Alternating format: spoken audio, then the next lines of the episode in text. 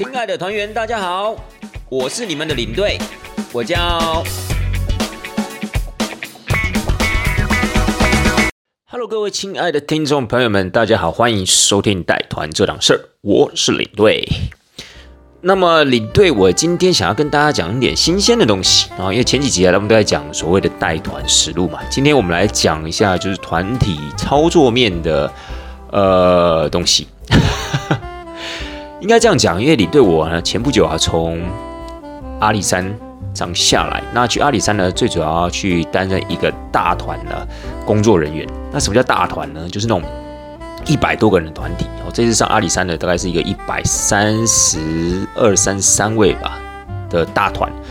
那领队我这次担当的角色呢是工作人员，而不是领队哦。哦，领队虽然也是工作人员的一部分啦，但是我这次担当的是很单纯的工作人员，就不是一个带团的角色。所以呢，我就想说，哎，那刚好就是利用这样的一个机会，跟大家分享一下，就是所谓在带大团体过程中的心情的期待，以及需要注意到的一些小细节，就在今天的节目里面呢，来跟各位听众朋友们做一个分享。好，各位，今天的应该讲说，今天节目的题目啊，叫做大团体。小细节对不对？那大团体顾名思义就是我们今天一定要就是在讲大团体嘛。那什么叫大团体呢？大团体基本上在领队我自己的定义，因为事实上大团体也没有一个公共的一个定义啦，就没有一个大众同都同意的定义，就每一个人心目中大团体都不一样啊。有些人觉得哦，一个团只要超过三十个人就是大团体哦，对不对？有些人觉得啊，二十个以上就是大团体。我们现在讲的大团体呢，是指有很多台游览车一起出发的那种团体，叫做大团体。那在领队我自己的个人认知里面，我会认为就是大概三台游览车以上，超过一百位团员以上的这种出团呢，就称之为大团体。所以呢，呃，这种大团体呢，其实是还蛮好玩的啦。就是它其实就是一个 team work，就是一个团队合作的一个概念，就不是单纯的一台游览车、一个领队、一个司机那样子一种比较单纯的团体旅游，不管是国内或国外。那我们就先讲一下这个所谓的大团体吧。领队，我个人对这种大团体是非常非常的倾慕的。什么意思呢？就是我个人真的很喜欢带这种大团，因为我觉得很热闹。其实我这种人就是属于那种人来疯的个性，我就觉得，诶，因为每次带团，大部分都是带那种一台游览车团嘛。那那种一台游览车就是单单枪匹马、单兵作战那样的感觉啊。说实在话，其实有时候。纵使过程中有什么开心啊、兴奋啊，亦或甚至有一些可能沮丧啊、挫折的部分，都没有人可以分享啊。然后呢，又觉得就是工作起来比较傻逼、比较寂寞一点。所以呢，我就会觉得，就是可以带这种大团体，势必就代表说，你看大团体有很多台游览车嘛，就代表说游览车其实是每一台游览车上面都有一个领队的话，那你看有多热闹一件事情，对不对？就带着，就大家一起就是。共同的完成一个出团的任务，我觉得那种感觉是非常非常棒，所以我自己非常非常喜欢呢，就是带这种大团体。往往我都会主动问公司，哎，有没有这种大团体啊？有没有缺人之类的啊？我可以上啊，这样子。所以我会觉得，不管到哪里啦，好，纵使在疫情之前，这种大团体有时候他们也可能会到欧洲啊，甚至有可能东南亚国家，又或是比如说杜拜啊、夏威夷等等的。很多，其实不不仅仅只是限于一些哦，比如说可能在亚洲地区、东南亚或哪一些呃国家之类，其实没有。最主要还是看呃那个单位，比如说那间公司、那个银行、那个保险公司他们的一个预算。所以不限位置，但是大家一起出去就是到那个国家去完成任务嘛，你不觉得很刺激嘛？然后就非常非常热血、兴奋、期待那种感觉，所以。我都会很积极的去询问有没有这种团，但是这种团有时候，比如说他的带团地点，如果假设是在东南亚地区的话，相对他的一个小费部分就比较没有那么多。呃，讲白一点，就是说该团的报酬啊就没有这么的好啦。那如果你今天，比如说你已经被安排了去到欧洲去带团了，那现在问你说，哎，有一团这样子一个大团体呀，有缺领队，你要不要带？但是是东南亚地区，没错，报酬虽然会比较少一点，但是。久久带一次还是非常非常的期待的，你就是觉得很好玩了。当然，你说每一次都带这种团的话，其实它的一种复杂程度来讲，或者是说它的一些美美嘎嘎来讲，真的会比较麻烦，也真的比较在体力上面啊会比较大的负荷。可是偶尔带一次，你还是会觉得大家热闹，大家聚在一起那样的一个感觉，同事们聚在一起那样的感觉，我觉得就是非常非常的非常非常的棒，然后那种 feel 是非常非常棒的。好，我们先讲讲一下这个大团体啊。是什么样的一个情况会有这种大团体？简单来讲呢，这种大团体啊，你想想看，要三台游览车以上，一百个团员以上，这种大团体一定不太可能是一般的民众所组成的团体嘛，对不对？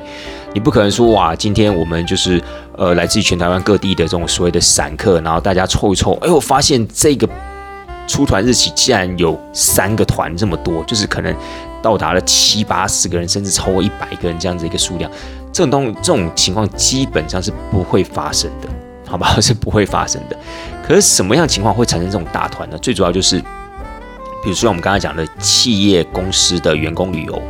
又或是像银行或是保险公司的奖励旅游啊。比如说他们有一些理专啊、保险业务员啊等等的，他们可能有做到一定的业绩门槛之后，公司或是银行单位会招待他们出去玩。那有时候他们也可以带眷属，或有时候不能带眷属，或是带眷属要另外付费等等的。只有在这样的一个情况之下，它有可能会产生这么多的人数，然后变成一个大团的操作这样子。所以这样大团体的出现呢，在领队我个人带团生涯里面，绝大多数都是属于企业公司，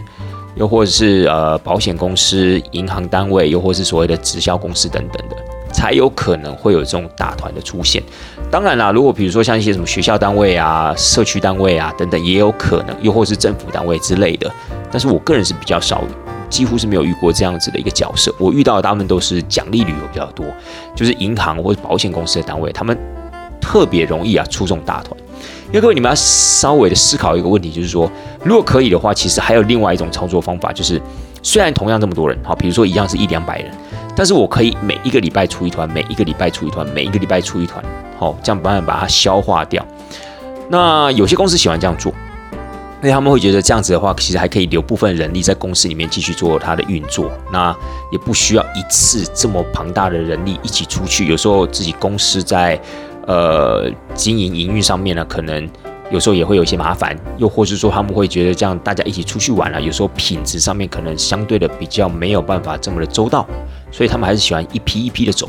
那有一些，尤其就像呃，您对我刚刚提到，像是什么保险公司或是呃银行的奖励旅游，他们就是必须要有一个大家都在一起的一个机会，然后通常都会安排在晚上，也就是所谓的晚会。那晚会的时候，一定大家都要在，然后共同的激励啊，共同的互相的打气，互相的激励，互相的分享这种所谓的挑战跟成就感，一定要那样的一个时间跟场合，所以他们才会比较倾向啊，要大家同时。一起出去玩，那就会造就这种大团体的出现。好，这是呃大团体通常他们的角色。那如果像我们旅行社公司接到这种大团体之后，那第一个一定要先招兵买马，亲爱大家，因为以您对我的公司来讲，我们的公司里面有一个商务部的部门，那这个部门就专门去接这种所谓的大团体。好，比如说不管是员工旅游也好啊，奖励旅游也好，就是专门去接这种大团体。那去接这种大团体，大部分都是主管，好，商务部的主管跟他下面的一些呃业务人员，他们接回来之后，当然他们就开始筹办，好，比如说呃，他们可能接到一个是要去夏威夷做这种所谓的大团体的操作，或者他们有些可能是接到一些啊，比如说要去韩国的，或者要去柬埔寨的等等的，不管去到哪里，但是一定都是大团体，可能就是三台游览车以上那种大团体，所以他们开始要针对该公司、该客户他们要去的那个国家。又或者他们要去的那个位置，要开始计划跟安排行程内容，好，这个部分就是属于算前置作业啊。这个前置作业的部分，就必须要跟呃该公司、该客户内部的窗口，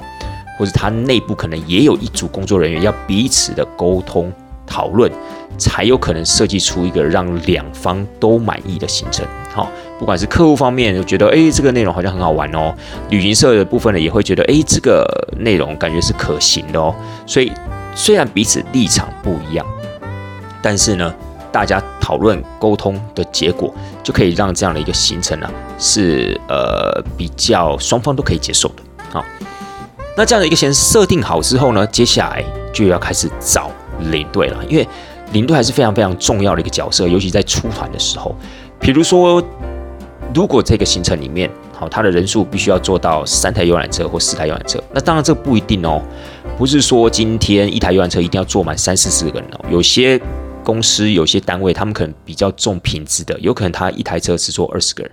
所以纵使他今天只有八十个人，他也坐了四台游览车。好，所以这个有时候还是要看这个公司的一个呃他的一个价值观跟他的一个方针啦，他们自己有他们自己的想法。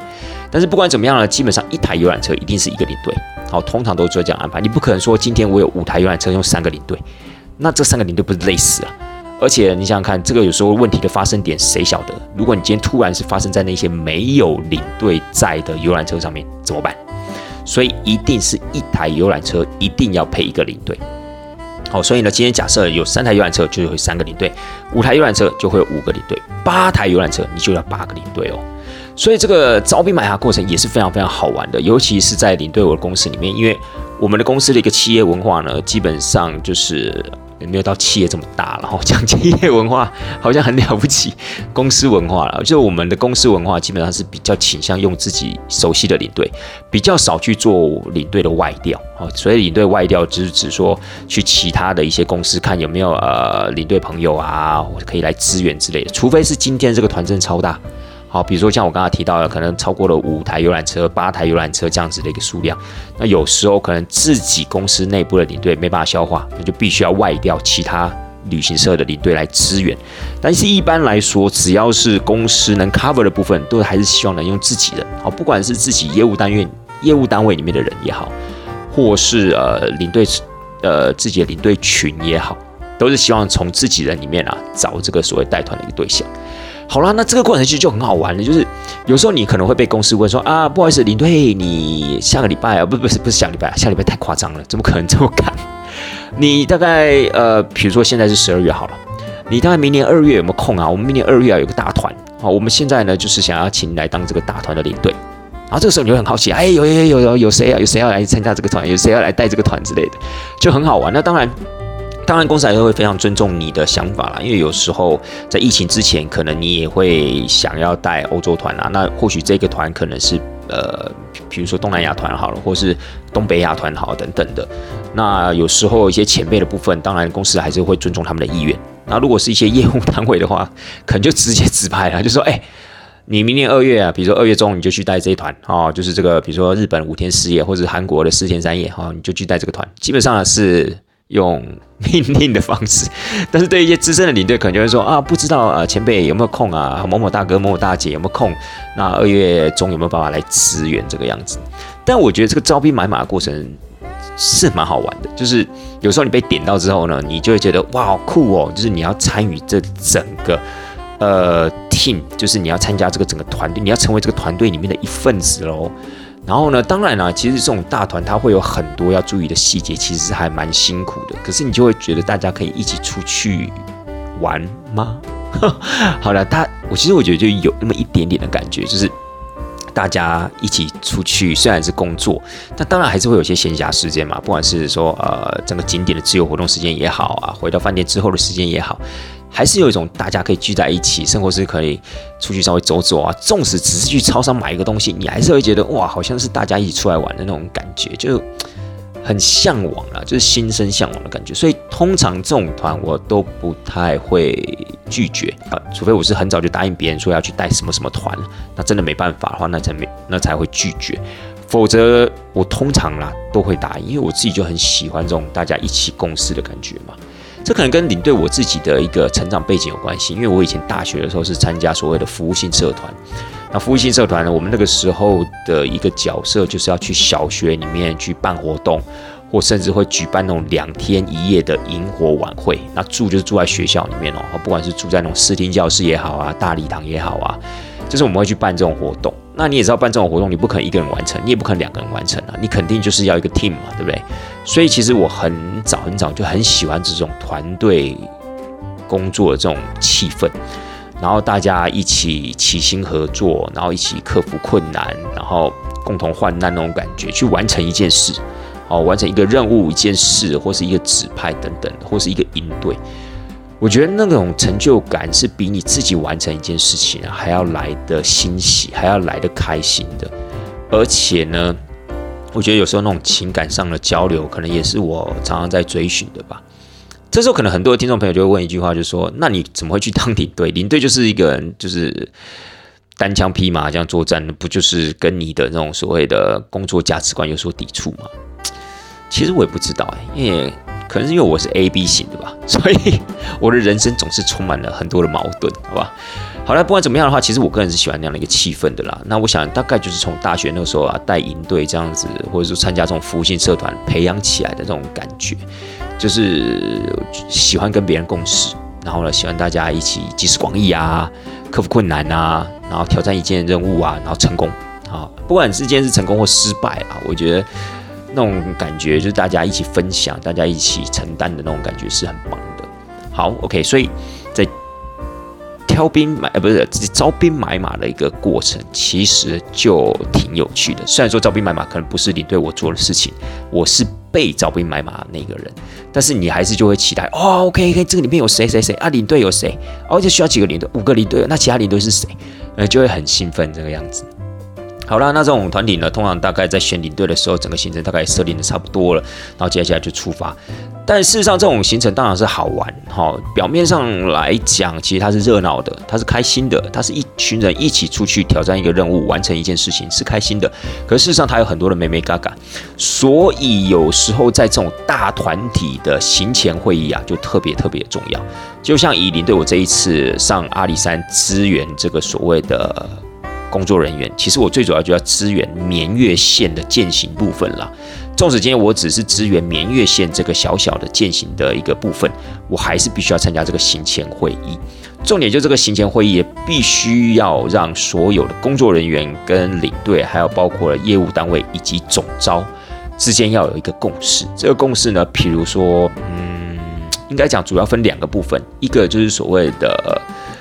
团体注意事项布达的部分。另外一个部分就是所谓的行程讲解内容的部分，团体注意事项布达，这个是重要之中的重要。为什么？因为呢，这个牵涉到就是每一台车每一个团员是不是听到都是同样的注意事项。你讲多了，变成说其他没有讲的车子呢，它会发生一些状况。你讲少了，那其他的车子都做到了，但是你的车子不知道这件事情，那你就栽戏啊！你刚栽，所以这个东西是要。相对啦，要非常非常精准的，尤其是这种注意事项的布达。因为你想想看，我们今天不要多好，我们就说四台车 A、B、C、D 好了。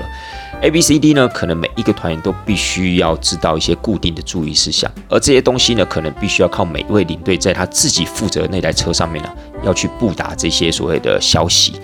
那你想想看，如果今天有些车它没有布达到一些注意事项，那就会造成整个团体在行程过程中啊，会出现一些状况。好，比如说举例来讲啊，等一下呢，我们去到那个景区啊，各位你们这个门票一定要收好，如果没有收好的话，它没有办法进入到第二个部分哦。你想想看，这是这么重要的一件事情，但是如果今天有一台车上没有布达到这个消息的话，那就变成。有些人可能就把票给丢掉了。那别人说，如果他们今天要在里面拍一张所谓的团体照的话，那是不是就没有办法进去了？所以呢，有些人可能就没办法进去了。所以这个就会变成很重要、很大的一个状况，还包含了一些，比如说比较细节的部分，就是啊，各位等一下呢，你们可以在这个地方的超商里面买买东西，买完东西之后呢，你可以再带上车，因为呢晚上啊，可能那边的商店比较不多，买东西比较没有那么方便。那这些东西可能在一般来说，如果今天只有一台车的情况之下的话，有时候你没有宣达到，fine 还好，可能就是可惜了一点点。好，比如说这个有没有先买东西回饭店这件事情。但是如果你想想看，今天 A、B、C、D 里面有三台车都讲到说，哎，我们可以先在这个商店啊，顺便休息，也顺便买一点东西啊，你们可以带回晚上的饭店。可如果有一台车没有讲到的话，那那台车不是会觉得很干吗？然后甚至他可能还会 complain 说啊，为什么其他车有讲啊，你没有讲？所以这个就会造成一种比较的心态。其实有时候这种大团体出去玩啊，这种比较心态是最可怕的，也是很多的一些资深领队、资深前辈很在意的一件事情。所以很多的一些资深前辈啊、资深领队，他们不太愿意带这种团的原因，就是因为他们很不喜欢那种被比较的状况。我觉得今天我今天的带团风格已经固定了。那如果你今天因为喜欢其他车上领队的带团风格，然后反来质疑我的带团风格的时候，我就会觉得很烦，好，或者觉我就会觉得很很讨厌。就是说我为什么就是已经怎么讲？就是说我已经培养出我我已经有自己的带团风格了，我还要因为这种团体去试着改变自己的风格，然后看可不可以迎合大家所喜欢的风格。好，所以这种东西有时候是一些资深前辈啊，他们比较不喜欢带这种大团体的原因啦，他们就会觉得说这种团呐。难免都会有比较，因为如果今天就一台车，你没有得比较，你今天一台车全部就是走我这样的一个带团风格，我该怎么做我就怎么做，我说什么大家就听什么，我想要大家体验或感觉什么样的气氛，大家就是体验感受什么样的气氛。可今天如果有三台车、四台车的话，那就变成这种情况，就变得不是这么的单纯，好不好？所以。这个团体注意事项的一个布达的话，就变成说，呃，相对的来讲，也就变得更重要了，就是因为会有一个比较的心态。那同理啊，就在形成讲解内容的部分，虽然说这个是属于比较专业的部分，这种东西可能不见得那么勉强的来。比如说，如果今天呃四个领队，四台车，四个领队，有一个领队呢，他特别会讲历史故事，他特别了解那个国家的历史文化背景啊，还包括一些风俗民情等等的。那有时候如果他讲的特别的好，那就会造成 B、C、D 三台车就说啊，你们的 A 车领队怎么这么棒啊？那我也要坐 A 车。那怎么办？大家都要坐 A 车，请问 A 车有几个位置？A 车也不过就是四十五个位置而已，是可以可以塞多少人嘛？所以为了以防这种比较的一个情况，其实领队私底下大概大家也都有一个默契，就是说我们可能会自己先组一个群组，好，比如说四台车四个领队先组一个群组，然后呢把自己可能会想要讲的东西呢都丢到群组里面去做一个分享。至于说您要不要看，或是你要不要去了解，你要不要去做功课，那就看你自己了。那有些领队可能对自己的表现是比较自信的部分，他会觉得啊没关系，那你们就讲你们的历史啊，我讲我的美食。或有些领队可能就觉得啊，我车上讲解可能没有那么厉害，但是我在景点呐，不管是在带气氛也好，拍照也好，我可能就怎么样，我可能就会比较有我的一套。所以呢，有时候这种东西就是互相尊重，什么意思？就是我们可能还是会把我们的想法。丢在群组里面去做一个分享，好，比如说我想要讲的东西，比如说行程景点我会介绍的东西，又或是一些注意事项，可能会讲的一些呃，anyway，甚至有些领队啊，会甚至把自己想要讲的笑话也放在群组里面跟大家做一个分享，所以重这个重点就是希望大家在。讲解内容的部分尽可能的一致，当然不可能完完全全一致，而且也没有必要完全一致啊。但是大概有百分之六十到百分之七十啊是雷同的，然后呢，剩下的百分之三十呢，大家自由发挥。好，比如说有些比较会讲美食就讲美食，有些比较会讲历史的讲历史，有些的喜欢哈拉讲笑话的讲笑话。所以呢，大概百分之三十到百分之四十的一个自我发挥的空间，但大概将近百分之六十呢是可能一个既定的模式。然后就是有大概一个 SOP 让大家做一个参考，有一个既定的资料库让大家做参考。那这个也是在带一般的团体啊是比较不容易出现的情况了，因为一般的团体就一个领队嘛，你想要怎么讲，你想要如何的发挥，天马行空，看你自己。可是就是因为今天有不同的车、不同的领队，所以变得说大家也要先有一个共识，先有一个共同的一个概念跟想法，那么这样的大团体才有可能走得顺利。那除此之外呢？其实还有一些领队他会 care 一些细节，所以我们说我们今天的题目叫做大团体小细节嘛。其实，在带这种团的时候，需要注意的小细节很多。所以，除了刚才比较心态之外呢，有些领队他们可能也会认为，就是因为 care 的细节太多了，所以有时候也不太喜欢啊去带这种团，因为觉得麻烦。比如说什么，有时候有一些领队在操作习惯上面，可能有他既定的一个想法跟模式。那有时候他的既定的想法跟模式会不会影响到其他车上的领队跟团员呢？这都是有可能会发生的哦。比如说领队，我在这个地方举一个例子吧。有一次我一样带这种大团体出去玩，那我那台车的就是在上车的时候，刚刚就一个团员跟我讲说：“哎，不好意思，领队，我可以坐在你旁边的那一排嘛，就跟你坐平行的位置。”那以我的概念跟我的价值，呃，跟我的一个带团操作习惯来讲，我是无所谓的，我 OK，你想要坐哪里都可以。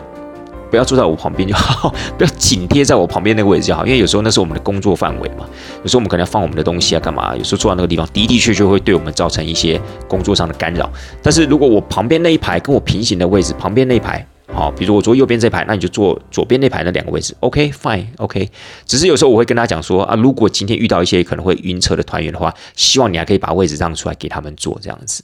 然后他说好啊，好啊，没问题。那坐下来之后呢，我也就反正就是做我的事情嘛，在车上就拿麦克风讲话，我也没有特别去 care 他。那后来呢，就是可能大概也过了一行程，过了一两天，因为那个时候是去欧洲的行程，他就想要换车，因为反正大家都是认识嘛，同一个公司单位出去玩嘛，他他就想换车，OK，他就换到了 B 车。好，举例来讲，他就换到了 B 车。换到 B 车呢，他就问 B 车的领队说：“哎，不好意思，我可以坐在那个位置吗？就是跟你平行的那一排的位置。”结果 B 车领队说：“No，不行。”好，因为他说呢，啊，你坐这个地方啊，其实有时候干扰到我的一个工作的情况，然后呢，可能坐在那个位置啊也比较危险一点，所以呢，呃，基本上我是不让团员、不让客人啊去坐那个位置的。当然，B 车领队讲的也很客气。但是就是因为这个客人在我的车上已经坐过那个位置，他就会觉得，那为什么 A 车的领队可以，那 B 车的你就不行呢？所以这个有时候可能就会造成他情绪上的一个什么一个直接的反应，他会觉得说，可是我就想坐啊，而且 A 车领队让我坐，为什么你这边就不能让我坐？你这个怎么那么难沟通，那么难相处啊？那就变成说，这个 B 队 B 车的领队也是很莫名其妙。那当然他可能也会有点不高兴，那有时候不高兴有可能也会。牵扯到我，就会觉得说，哎，你这个 A 车怎么会跟他讲说可以坐呢？一般来讲，不都是不让客人坐这个位置的吗？那当然，可能那个时候我也没多想，当然我也没有想到他会换车啊。我想说他可能就坐我这台车从头坐到尾了，那 fine OK 啊，你要坐这个位置就坐。可他今天又换到了 B 车，现在 B 车又不让他坐，那变成就造成我也是变成里外不是人的情况。就是呢，今天客人也会觉得说啊。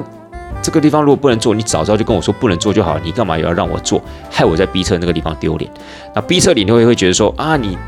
你干嘛也不跟我讲一声呢？或者说这个位置通常本来就不给客人坐，你为什么要破坏这个类似那种呃这种所谓的行行规之类的嘞？就导导致我也很尴尬。就比如说我可能要去解释，但是您您觉得这种东西解释有用吗？对不对？大家情绪都已经上来了，变成说大家就不开心嘛。所以有时候你真的很难去判断到底有什么样的情况可能会发生。好，比如说像有时候给水啊，或是你对上车时有没有放那个什么宣传影片啊？啊，有些领队好贴心哦，他们都会提醒我们要用安全带。这些东西都有可能会变成团员比较的一个点，但是这些可能也都是呃领领队在操作时候的一个所谓的习惯。有时候可能只是一个先后顺序，并不代表说他没说，他可能会放到后面一点点再说。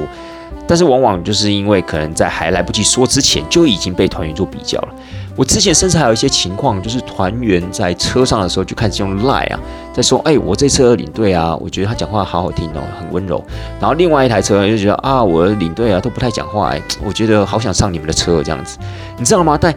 一开始上车的时候就已经开始做比较，所以有时候这种东西真的会变成是一种困扰。好，我相信每一个。不敢说其他公司啦，但是以我们公司自己的领队群出去，每一个一定都是身怀绝技。当然，当然，有些人可能会少林鹰爪功，有些人可能是会说乾坤大挪移，有些人可能是峨眉剑法。但是你不可能说要峨眉会峨眉剑法，也同时会乾坤大挪移哦。会打少林寺金呃鹰爪功的，就一定会所谓的吸星大法，这很难嘛。对不对？这几乎是不可能的事情。可是每一个人一定都是在这个武林之中啊，是占有一席之地的。不知道这样的比喻啊，是不是 OK 了哈？但是不管怎么样，我要强调就是说，每一个领队都有他的一个风格在。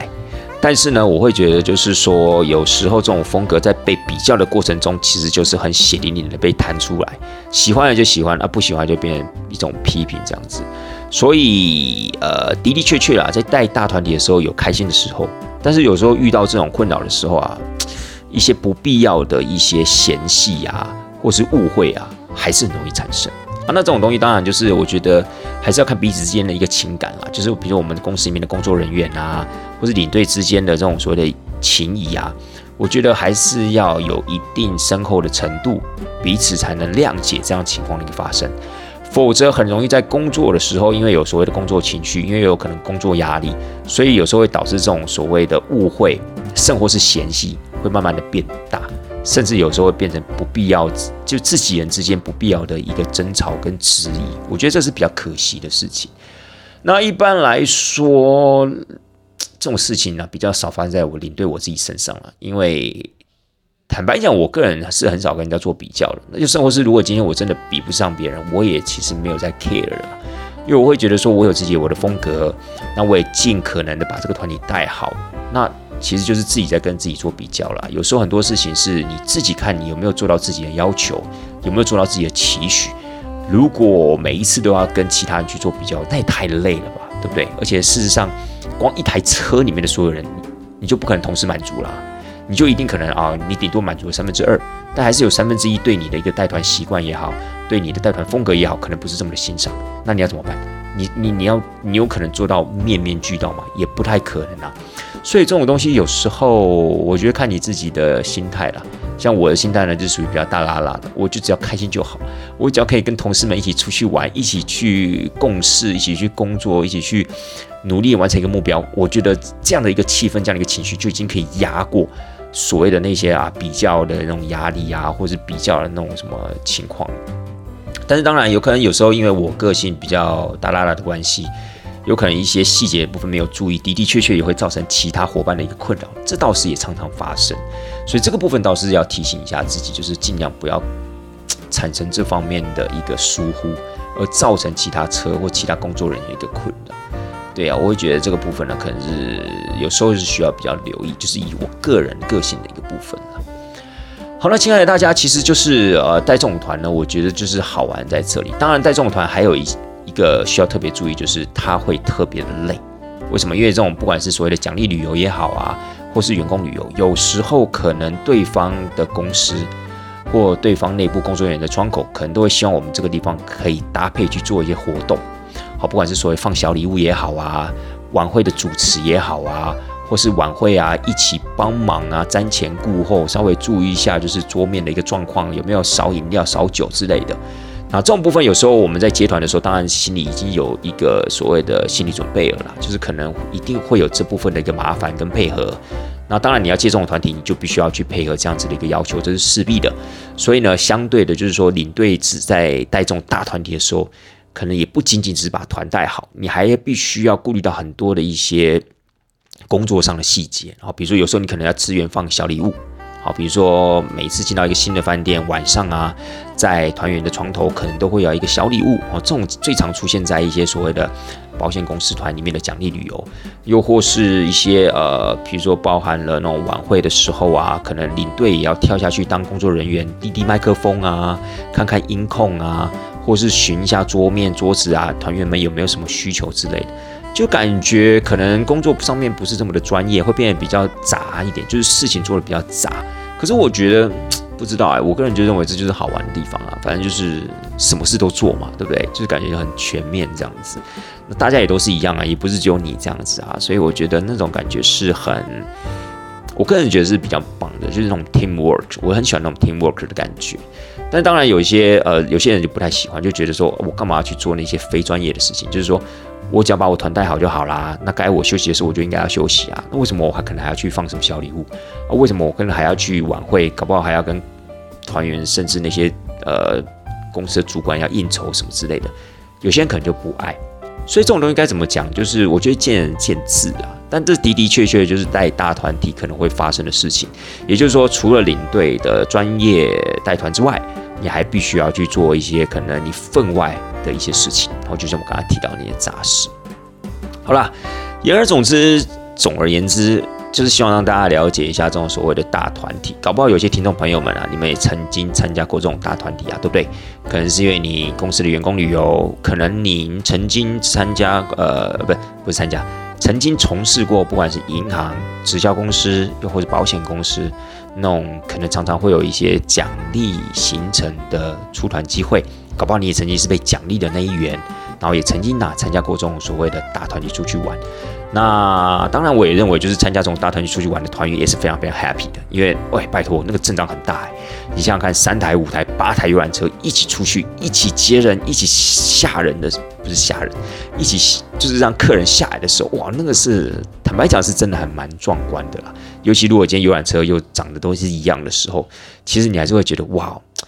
某一种层面来讲是一种尊荣的。体验尊重的对待，然后另外一种也是感觉，就是那种浩浩荡荡的感觉，其实自己也会觉得心情上面也会变得很好，这样子。所以我相信有些听众朋友们曾经应该也参加过这种行程啊，不管今天是去距离比较短的也好啊，或是去到所谓的那个欧洲玩啊等等的，我相信或多或少了，应该有些听众朋友们有过这样的一个体验。但是当然，他们是一个处于出，你们是处于处在一个出去玩的一个角色，可能没有办法理解这整个所谓工作人员的一个心态的部分。所以今天在节目上就跟大家分享的就是我们领队在带这种所谓的大团体时候的一个心得分享。好了，亲爱的听众朋友们，本来啊想说，我看一下现在几分了，哦，三十五分了。好，那其实还可以花一点点时间跟大家分享一下我这一次带，呃，一这一次当工作人员的一个心情分享。怎么说呢？就是我这一次其实是以工作人员的角色啊，上到阿里山去支援一个三天两夜的阿里山行程。那这个阿里山行程里面，因为特别有走到一条绵月线的践行，那公司啊就是想说，绵月线这个部分呢，说实在话有它的一个风险性，所以公司希望尽可能的可以找一些工作人员去支援这一个践行的部分，会比较好一点点。因为当然就是这个团体其实是有四台车，四个领队。那我刚刚领队我刚刚有说嘛，我不是属于领队群里面的一员，我是后来啊被征召上去当工作人员，协助绵月线践行的部分。所以呢，呃，我所负责的部分是只有其实只有一天而已，因为绵月线一走啊就要走大概将近一整天的时间。所以呢，其实公司的想法是说可以找一些人去支援这个部分，然后稍微的。帮整个团员、整个队伍的瞻前顾后一下，那我个人觉得很好玩了，但当然是有点累，因为其实我以工作人员的角度的话，我一开始没有跟游览车，游览车是先上山的嘛，对不对？那我等于是第一天的傍晚才上去，因为其实我要支援是第二天的明月线间隙，所以我不用这么早就跟团体一起出发，而且团体已经有四个领队啦，所以事实上工作人员一开始啊也没有什么作用，所以我就第一天傍晚才上山。我没有想到从从桃园开到阿里山旅客服务中心要这么远呢，将近快要五个小时的时间，哇，真的非常非常的充实。好了，上去之后呢，大概也八点多了，然后在阿里山宾馆住一个晚上。哦，阿里山宾馆不错诶，各位听众朋友们，下次啊，如果去阿里山玩的话，听说不好订，但是如果还有一些人认为啊，阿里山宾馆感觉就很旧很破啊，你怎么会住阿里山宾馆？哦，那你就错了，它现在有一个现代馆。其实做的还蛮像那种瑞士的山屋的感觉，就是那种，呃，山上的那种度假饭店啊，有很多那种木头的元素、木头的布置，我觉得很不错诶。然后房间也都还蛮大的，甚至在浴室的一个装潢跟设计的部分，空间的使用上面也都还蛮宽裕的，所以还蛮建议听众朋友们下次啊，如果去阿里山玩的话。可以花一点点心思跟时间呐，提早去订这个阿里山宾馆，因为它本身地理位置就超强嘛。然后再来的话，就是说它现在的硬体设备啊，整个饭店的一个氛围啊、感觉啊，肯定是有重新装潢过吧。因为呃，讲很看眼啦，领队我也从来没有去住过阿里山宾馆，包包含自己去玩都没有住过。所以这次呢，我以工作人员的角色上山住在阿里山宾馆一天，因为我觉得阿里山宾馆还蛮值得推的诶。虽然说好像不便宜，大家会觉得啊，这种钱我可以住到更好的饭店，但是问题是，你有时候还是要考量到那个饭店的位置对你整个行程的一个到达的方便性啊。我觉得这也是很重要的一点吧，对不对？好，那第二天早上呢，其实要走绵延线就要走一整天嘛。绵延线其实你说难不难？不难，它只有大概在前面三分之一的部分啊，稍微会比较不好走一点，就是会有几个比较上坡的这样的一个路线。但是它它大概将近九公里长的全程的路段来看，大概它的海拔也不过就上升了一百多公尺，所以事实上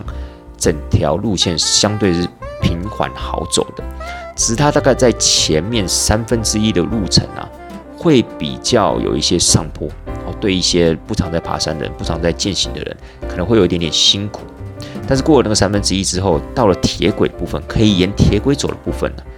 大概就轻轻松松，因为你想看沿着铁轨走，它坡度能有多少，对不对？因为你铁轨的坡度也有很强烈的一个规定跟要求嘛，所以势必也都是比较平缓。就算有坡，大概也都是缓坡，而且甚至你感觉不出来的坡度。哦，因为铁轨的关系，所以大概就前三分之一必须要走那个所谓的塔山步道。很多人都会说啊，你们怎么那么傻，一开始就可以走铁轨啦？呃，各位其实不太建议，为什么？因为前面的铁轨的部分是属于柱山线跟绵月线。共轨的一个部分，那这个共轨的部分其实还受到铁路法的一个规定，如果你走在铁路边的话，它是有权利啊去给你罚款的。哦，虽然他都会开什么劝导单啦，一开始，但是以元方这样子，应该讲以阿里山的元方的一个规定呢，还是不建议啊去走在前半段去走这个铁轨。但事实上真的蛮多人走的。哎呀，台湾就是这个样子嘛。事实上，你必须要先过了那个所谓的十字岔路口，就是指柱山线跟绵月线分叉的那一段。然后过了那一段，那一段其实最主要是在一条，在一个空桥上，就是塔山步道的空桥上面。然后过了这空桥，大概再往前走五分钟，会到一个很大的平台，那个平台就在铁轨边，你就从那个平台开始，你就可以沿着铁轨走了。所以应该讲说，在那个大平台之前，哎，可能会有一些上上下下的坡度，会比较辛苦一些些。但是到了那个大平台，接着铁轨走的时候呢，哎，就相对就比较平缓，比较舒服了。那从那个时候开始呢，整个践行的一个感觉就多了一部分的铁轨的风情，然后就正式的进入绵月线的这样子一个真正的价值。我就进入这个铁轨的部分。那明月线有几个比较危险的路段呢？包含就是在第呃在一号明隧道的部分，因为那个地方就是土石流的坍帮嘛，造成了整个隧道的坍帮。那那个部分呢，可能需要就是用攀有一点点拉绳子攀爬这样子一个过程。那真的要千千万万要小心，千万急不得，而且要非常专心，否则真的有可能啊会摔下山谷，那是很危险的一件事情。就是在那个部分稍微比较危险。然后在呃，好像是二号呃二号隧道里面有一个滩帮，那那个滩帮呢，其实也要特别的留意，因为里面很暗，所以势必一定要带个头灯，千千万万不要想说就带个手机就好，因为手机的灯啊真的不够亮，要带头灯或是那种爬山用的手电筒，手电筒要手拿着，有时候比较不方便，因为在那个滩帮处啊，有时候你稍微的手脚要并用，所以带头灯啊是最好的。大概在前半段的部分，就是这个所谓的一号明隧道的探帮，跟呃二号隧道的这样子的一个内部的探帮啊，一些土石的探帮，要稍微的留意一下，记得戴头灯、戴手套，应该就没有太大的问题。但是如果你有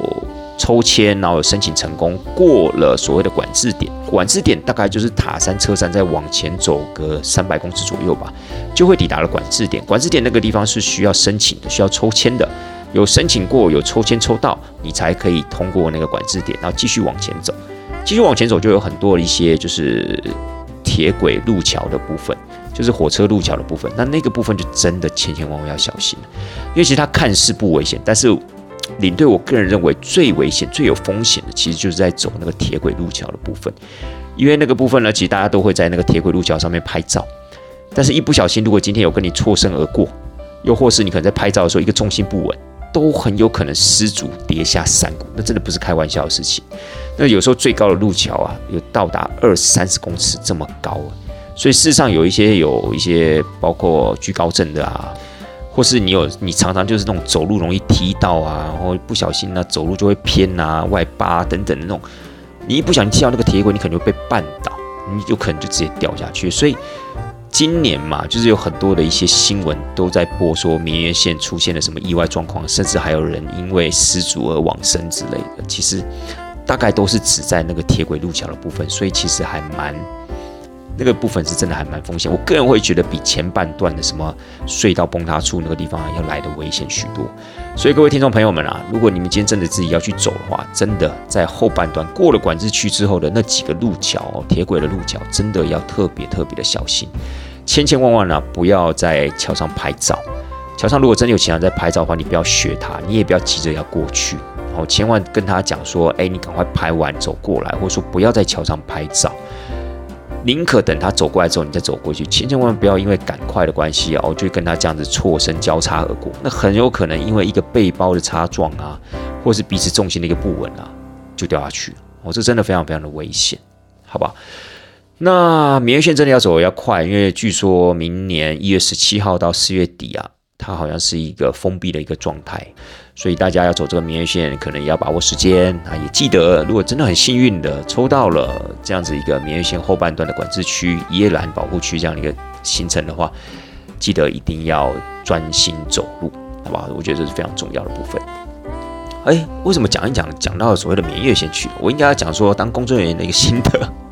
好啦，今天呃这个部分就是当时我的工作就是协助这些团员们去走这个所谓的绵月线，然后就是瞻前顾后啊，然后跟他们不断的叮咛啊，不断的提醒啊，叫他们小心啊等等的。那公司也用意也在此啦，就希望经由这些不断的工作人员的叮咛跟注意，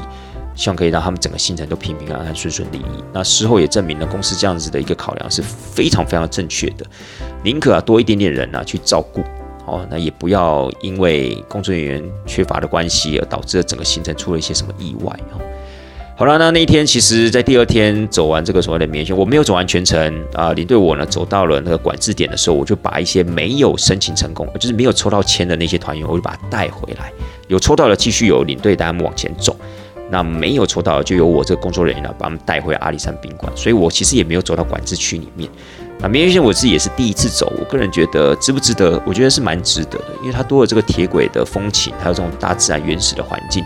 的的确确是其他的一些进行步道所没有的元素，所以蛮推荐大家。但还是老话一句，一定要小心，好了，那对了，工作人员就带这个两天一夜，那带完明月线呢，我也没有在上面多待，我也没有吃公司的豆腐，我就下山了。好了，也不是啊，重点是在因为隔天还有事，所以呢，我就带完明月线了，我又开车从阿里山啊开回了桃园。哇，也是够累，这次开回来也是开了五个半小时，真的没有想象中这么远天哪！好了，亲爱的大家，呃，希望大家会喜欢今天的分享内容，最主要就是跟大家讲，就是这种带大团体的一种乐趣。以及需要注意的一些小细节，然后呢，顺便跟大家分享一下，就是我上个礼拜上这个所谓的阿里山去当这个大团体的工作人员的一个过程，以及绵月线的一个简单的分享跟介绍，希望对大家呢是有一点点帮助了，也希望大家会觉得今天的内容呢是有趣的，好吗？还是再次感谢大家的收听，不是收心收听，大团这档事，咱们就下次见了，拜拜。